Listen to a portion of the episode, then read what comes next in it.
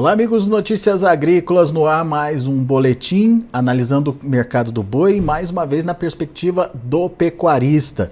Agora a gente vai uh, lá para o centro-oeste, onde está Carlito Guimarães. Carlito é um pecuarista referência lá no, no, no Nortão, lá do Mato Grosso, tem é, propriedade também em Goiás. Enfim, está acompanhando de perto o que está acontecendo com o mercado e está com uma expectativa um pouco melhor para a roupa do boi já a partir de janeiro. A gente vai entender nessa conversa com ele porque que ele está mais otimista. Seja bem-vindo, meu caro. Muito obrigado por nos ajudar a entender um pouquinho mais do mercado. E você estava me contando antes da gente entrar no ar aqui, né, Carlito, que é, são duas realidades diferentes, né?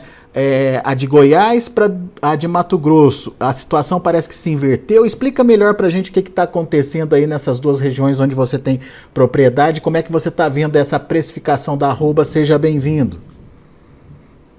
Ah, boa tarde, Alexandre. Boa tarde aos ouvintes aí do, do Notícias Agrícolas. É um prazer muito grande estar aí agora presente, trocando nossas ideias. Alexandre, o mercado é o seguinte: com atraso das chuvas aqui em Goiás e com baixo preço da roupa de boi há uns dois, três meses atrás, Goiás o boi chegou a 250, foi confinado a 250 reais a roupa. Isso aí desestimulou todo mundo de levar o boi para o coxo. E o que, que aconteceu? No início agora, as chuvas atrasaram. Nós estamos vendo que os boi confinados estão acabando, não é acabando, diminuindo bastante, né? A gente vai ter muito pouco boi para janeiro. E o boi de pasto e a vaca de pasto, não, aqui em Goiás não chegaram. Não chegaram para abate. Com isso aí, a tendência de mercado, que já melhorou uns 20 reais por arroba esse mês de dezembro, a gente espera que janeiro melhore mais, porque vai haver uma falta maior de gado. E no tocante ao Mato Grosso, inverteu. O Mato Grosso estava com preço melhor do que o nosso aqui no período da seca, hoje o preço do Mato Grosso está aquém de Goiás, porque choveu mais cedo no Mato Grosso, e o boi de pasto está conseguindo fazer essa escala. Que é pouco boi confinado, mas com o pasto mais ativo, está dando para fazer escala por lá. Como é que estão os preços, Carlito? Só para a gente fazer essa comparação. Você falou de um ganho de 20 reais aí no Goiás. É, é, na, isso em quanto tempo, Carlito? Alexander, o frigorífico grande porte aqui, o de grande porte está com preço pior. Nós chegamos a vender boi aqui a 250. Hoje, esses frigoríficos maiores está com preço de balcão de 270. Nos frigoríficos pequenos, esses marchantes, que compra com Goiás para levar para São Paulo, está pagando de 280 a 285 em Goiás. Já no Mato Grosso não tem um marchante. Lá só tem um frigorífico mesmo. E frigorífico pequeno também no Mato Grosso é muito pouco, porque as cidades são pequenas, então mais frigorífico de médio porte assim. Então o preço do Mato Grosso hoje, da região aqui nossa, que é o Nordeste, que é São José de Timur, Confresa, água boa, no boi tem em torno de 260. Isso boi é acabado. Já na BR-163, que é lá no Nortão, você consegue até 270 no boi confinado. Porque lá é a concentração maior de figurino, a concorrência maior. Já aqui na BR-158, que é no Nordeste, só existe uma planta, né? Confresa Água Boa uhum. e Barra do Garça é uma empresa só. Então não existe concorrência. Aí está judiando um pouco o nosso. Mas daí você estava daí você estava me contando que tem uma expectativa de melhora de preços para janeiro. Por que, que você vê essa melhora, Carlito? É, é, é a oferta, é demanda que vai precisar avançar? Da onde que vem essa melhora dos preços? Alexandra, eu acho que a demanda ela é uniforme. A gente, dezembro, vai ter uma demanda um pouco maior por causa do 13 terceiro salário, e que é um dinheiro novo que está entrando no mercado. Vai ter uma mais para janeiro vai ser normal a demanda. O problema é que vai faltar mercadoria. É, né? É aquilo que eu falei para você. Com há dois meses atrás, três meses atrás, o boi de 250 aqui em Goiás, é, não deixava que ninguém levasse um boi para o confinamento. Desestimulou, então, né, Esse boi vai faltar agora em janeiro e o boi de pasto não chegou. O boi de pasto aqui em Goiás, acho que só vai chegar boi aqui lá para meio de março. Porque é um exemplo simples. Goiás ainda está plantando lavoura até hoje. O Mato Grosso, daqui a 20 dias, começa a colher. Sinal que o Mato Grosso começou a chover mais cedo. Por isso, o Mato Grosso, o sul do Pará, tem mercadoria. Não é mercadoria abundante, porque os confinamentos lá também pararam. Mas o boi de pasto já está dando para dar uma ajudadinha na escala. Para Goiás vai faltar muito boi. Mas Goiás, São Paulo, Mato Grosso do Sul, está mais ou menos no mesmo esquema aí, vai faltar boi. É, né? É, você acha que o Mato Grosso também pode registrar essa reação nos preços em janeiro? Sim, vai ficar o preço do Mato Grosso fica aquém do boi de Goiás, mas, mas melhora também. também. Melhora também. É, frigorífico frigorífico é, que conseguiu ampliar as escalas, agora não está conseguindo mais, né, Carlito? É, não, a oferta está realmente escassa, porque o boi de, de coxo está diminuindo cada dia, né? E o de pasto não está chegando. Porque para o pecuarista, o invernista, está muito bom o mercado, mesmo com o boi barato. E acho que ele está ganhando mais dinheiro do que ganhava ano passado. Ano passado o boi estava caro. Eu cheguei a vender boi em Guarda a 320, uhum. mas um bezerro de 3.200. Hoje você compra um bezerro aqui de 2.400, 2.200, bezerrada boa.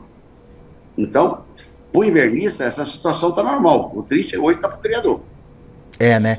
É, é, que, que daí tem o efeito colateral disso, né? É, para ajudar nas contas, o criador precisa descartar as fêmeas. E descartando as fêmeas, vai para o gancho e aumenta a escala também nos frigoríficos, né? É o que está acontecendo, porque o boi não. A, a, queda do boi de, vamos pôr, de 320 para 250 aqui em Goiás, foi o que aconteceu, de janeiro até agora, mês de outubro, justamente foi por excesso de fêmea que entrou no mercado, que é o bezerro caiu, com a queda do, da, da, do bezerro, o criador tem que jogar a vaca no mercado para suprir as suas necessidades financeiras, né? Uhum. Isso aí derrubou o mercado. E outra coisa muito ruim, o boi baixou e a carne lá no mercado baixou pouco. É. O boi nosso baixou 30%, de 320 para 250. E a carne praticamente baixou quase nada, né? Então isso foi muito ruim para o mercado. É. E, e, e, qual que é a sua expectativa para 2023? Essa, essa questão da, da, da, da das fêmeas fazendo parte uh, do, do, das escalas vai continuar, Carlito? Alexandre, a, a SEMA continua ainda indo para o frigorífico. Esse ano 2023 vai ter muita fêmea em oferta. Eu acho que o consumo mundial, apenas as exportações, né? Você vê que esse ano de 2022 nós aumentamos as exportações. Uhum. Se a exportação ajudar e os supermercados aqui no Brasil colocar a carne no preço que vale, porque, olha, é, é uma, até uma injustiça o boi cair 25%, 30% e a carne cair 10%. Uhum. Então, isso aí não, não incentiva o consumo. Se o supermercado começar a colocar a carne no preço real, que, de que vale, eu acho que a gente pode ter. Não vai voltar o boi para 320. Uma boi acima de 280, 300 reais seria um bom mercado para nós. É, né? Porque, porque daí tem a questão do custo de produção que baixa também, né, Carlito? É, hoje o sal mineral está baixando, porque eh, os insumos também estão baixando no mundo todo, né? Hoje você vê que o nitrogênio está baixando, que no caso da nossa ureia, o fósforo baixou bastante. Isso aí já ajuda nós um pouco. O que não está baixando é o aluguel de pasto, né? É, e né? Quem tem pasto hoje sobrando, está vendendo caro o capim. Está muito caro. O milho também não baixa. A torta de algodão não baixa. Então, os confinamentos estão tá mantendo o custo alto. Mas a reposição já está melhor, né? A reposição o invernista está ótima. Não está nem melhor, até é ótima, né? O criador é que precisaria ter uma lucratividade um pouco maior e ele está penando, porque ele está jogando vaca no mercado. É, é. Isso é, isso é o efeito colateral aí dessa situação. Ô, ô, ô Carlito, vamos, vamos analisar o ano 2022. É, como é que foi o ano para você aí? É, é, é, foi um ano positivo, digamos assim? Teve margem? Alexandra, eu, assim, a gente vive, é como eu falo assim, a gente não, a pecuária, ela não tem crise, ela tem ciclo, né? Nós estamos, esse ano 2022, eu, eu até errei. Eu pensei que o ciclo de baixa seria em 2023. O que, que aconteceu? Qual que é a sua análise, avaliação aí? Olha, Alexandre, que eu acho que o copo virou de boca para baixo. Porque no período seco da entre sapo, nós tivemos boi, é, é, é, bastante boi. Agora, no início da safra, deveria estar chegando o boi de pasto, não está esse boi, não chega. Então, a coisa inverteu, é isso mesmo. O que vai acontecer agora esse mês de dezembro, janeiro, fevereiro? Na minha, na minha, na minha visão, é que o boi de coxo vai ser pouco. Se o boi de pasto e a vaca de pasto não acudir o mercado, ah, vai ter uma elevação bastante boa no mercado. Agora eu já estou notando a movimentação de caminhões nas rodovias aí, levando boi para os coxos, confinamento já pedindo boi. Porque há um mês atrás, você ligava para os confinamentos aí, esses confinamentos faz diário, faz parceria, eu nem queria ver boi na frente, porque com milho de 80 reais aqui em Goiás e o boi de 250, aí não dava para fechar boi não. Mas eu já estou começando a ver corrida de caminhões, pegando boi nas fazendas e já levando para os coxos, mas é 90 dias, pá. É, isso que eu ia falar. Coxo, né? Isso daí tem um delay, né? Daí você vai ter esse animal pronto só lá para frente, né? Nós vamos ter mercadoria não abundante, mas é, sofrendo assim um uma aumento de oferta, eu acho que só a partir de março. Uhum. Dezembro, janeiro, fevereiro vai ser escassa a oferta de gado. Porque o gado de pasto hoje não faz escala mais. E os tempos mudaram. Nós precisamos de boi de coxo o ano todo. E como vai faltar esse boi de coxo agora, porque o boi de pasto, primeira coisa, ele tem que ter idade. Esse garrote de dois anos, dois anos e meio que a gente manda o abate no coxo, ele não passa, ele não vai. O boi de pasto é três anos, três anos e meio de idade, né? Uhum. É 36 meses, 40 meses para poder você conseguir levar um boi de pasto figurino. E esse boi de pasto está muito escasso. Não existe esse boi de pasto hoje. Meu caro, muito obrigado, viu, mais uma vez pela sua participação e a disponibilidade de estar aqui com a gente, é, sempre trazendo um pouco da sua experiência e da sua vivência na pecuária. Grande abraço para você, um ótimo final de ano, boas festas e ano que vem a gente conversa mais.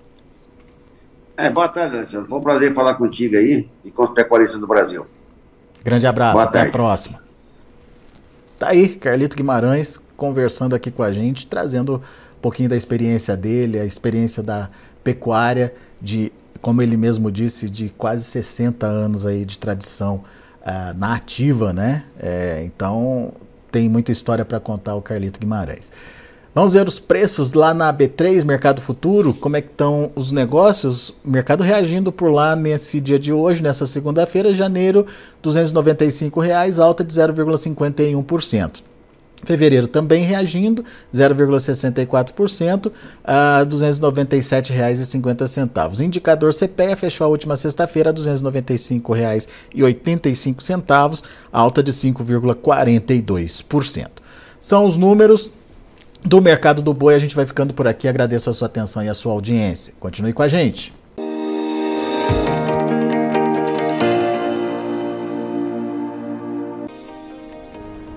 Se inscreva em nossas mídias sociais no Facebook Notícias Agrícolas, no Instagram arroba Notícias Agrícolas e no nosso Twitter arroba Notiagre. E para não perder nenhum vídeo, não se esqueça de nos acompanhar no YouTube e na Twitch Notícias Agrícolas Oficial.